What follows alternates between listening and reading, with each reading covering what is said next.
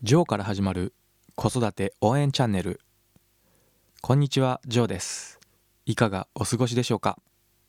昨日娘が小学校から帰ってきまして学校で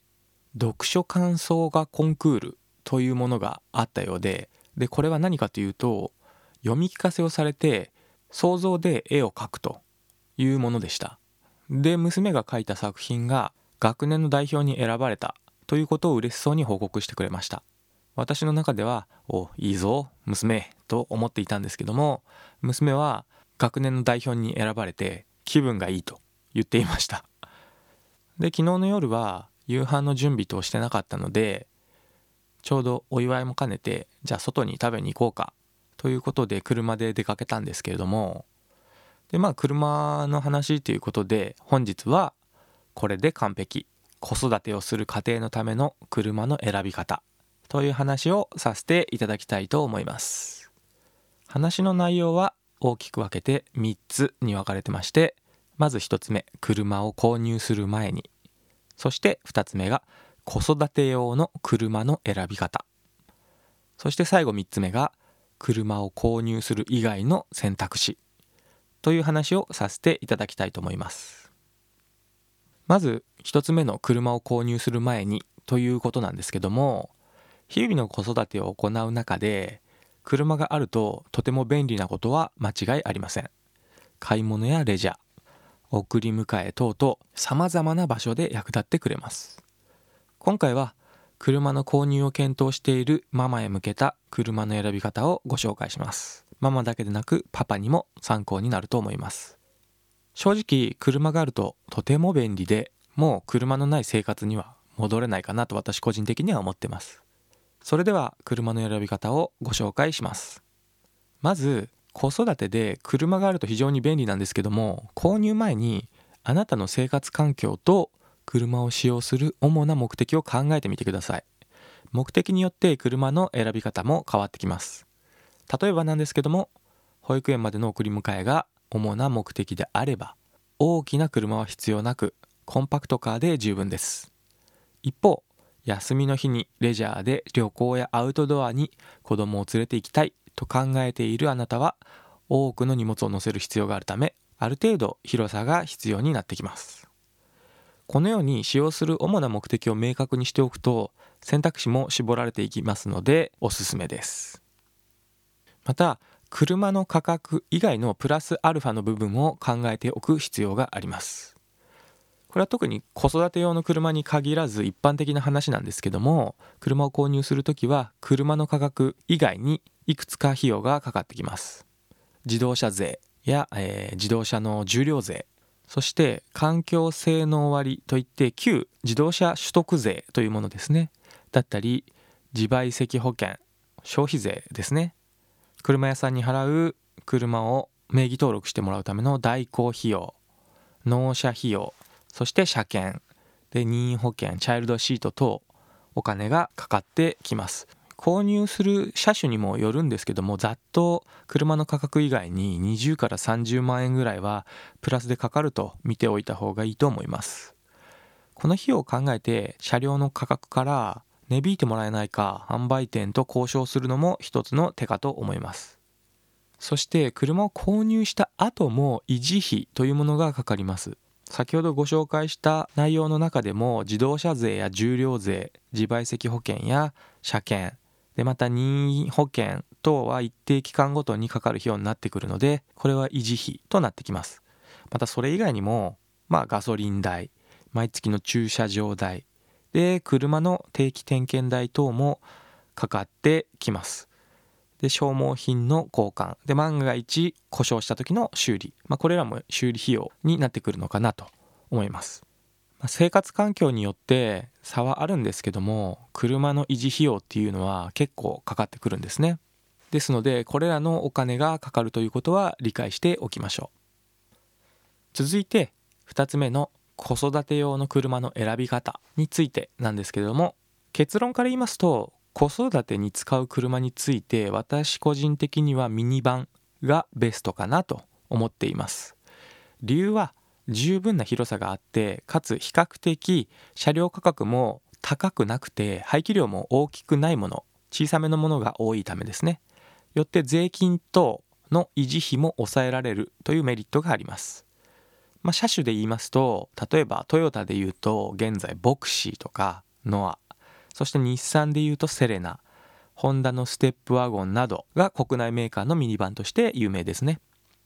とは言ってもミニバンは比較的大きい車ではあるため運転に慣れるまでぶつけたりこすったりするということを心配しているママもいることかと思います。また子育てにおける車の使用の目的が保育園の送り迎えだけなどあまり荷物を積むことが少ない場合にはミニバンまで必要ないかなと思っています。そんなママにはコンパクトカーがおすすめです。例えば車種でいうとトヨタでいうとアクアやヤリス。日産のノートホンダのフィットなどが国内メーカーのコンパクトカーとしては有名です。さらにミニバンは大きすぎるけどコンパクトカーは小さすぎると感じるママにはちょうどその中間くらいの車。もあっておすすめできます。例えばトヨタでいうとシエンタホンダのフリードなどがちょうど中間くらいのサイズで国内メーカーでは有名ですね。あと運転のしやすさについて考えてみますと、まあ、多少は差はあるものの最近の車はどれも優秀でミニバンでもコンパクトカーでもそこまで大きな差はなくそして高速道路でも普通に走行する分にはストレスなく運転できる性能を持っていると思います。また子育てに利用する車は基本的に食べこぼしなどで汚れてしまうことが多いため必ずしも新車を購入する必要はないと思ってまして比較的価格の低い中古車を検討するのもありかと思います。そして室内や荷室の広さについて考えてみます。車種によってある程度室内や荷室の広さは決まるんですけども同じサイズ感の車で考えると室内の空間利用のうまさはホンダが一番と私は個人的には考えてます。ミニバンで考えると3列目のシートを床下に格納できて荷室を広々と使用できたりコンパクトカーで比較しても室内は広く感じる作りになっています。例えばレジャーで子供とキャンプに行くことに車を利用したいと考えているママは荷物が多くなりますので室内や荷室の広さを重視するといいと思います。あとは好みや相性もありますのである程度車種が絞れたら販売店に実際に行ってみて試乗してみると選びやすくなります。そして最後に車を購入以外の選択肢としましてここまで車の購入にかかる費用や維持費そして選び方を紹介してきたんですけども購入する以外にも車を利用するという方法はあります。まず1つ目がカーリースという選択肢があります。購入した車を毎月の定額費用を支払うことでマイカーのように利用できるリースなので初期費用を抑えることができます。この定額費用には車両価格以外にも自賠責保険重量税などが含まれているため頭金の費用も不要になります。よって購入に比べて車を所有するハードルが下がります。また契約期間が終わると別の新しい車に乗り換えやすいというメリットもあります。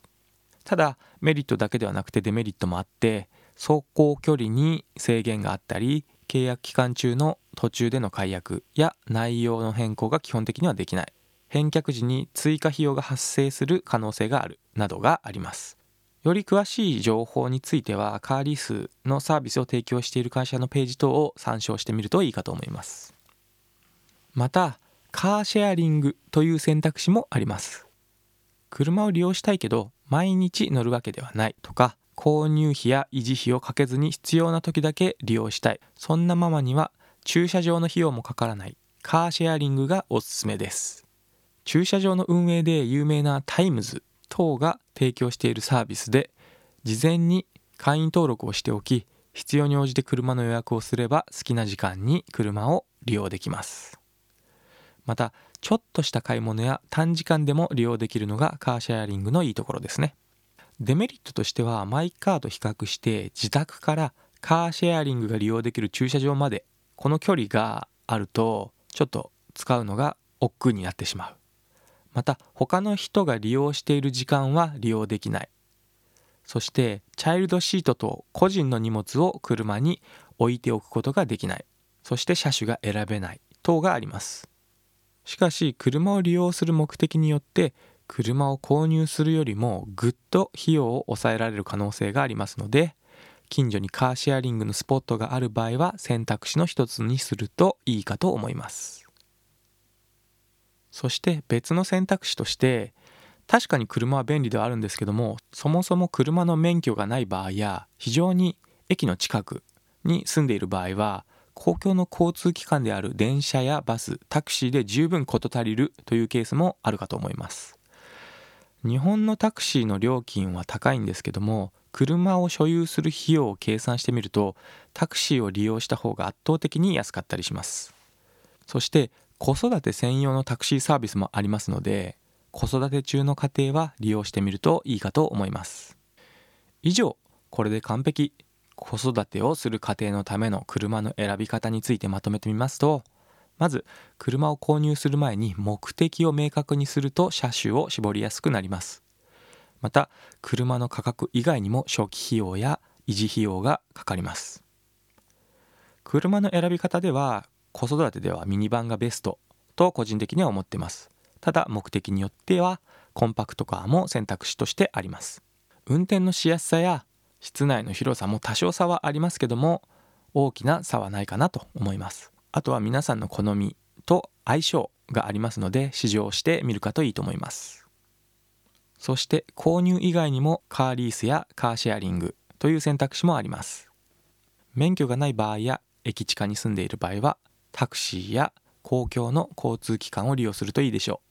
将来的には車の完全自動運転化によって運転の必要がなくなって運転免許やマイカーの概念自体がなくなるかもしれませんけれども少なくとも現時点では車は子育てに非常に便利であるため購入することやシェアを検討してみてはどうでしょうか。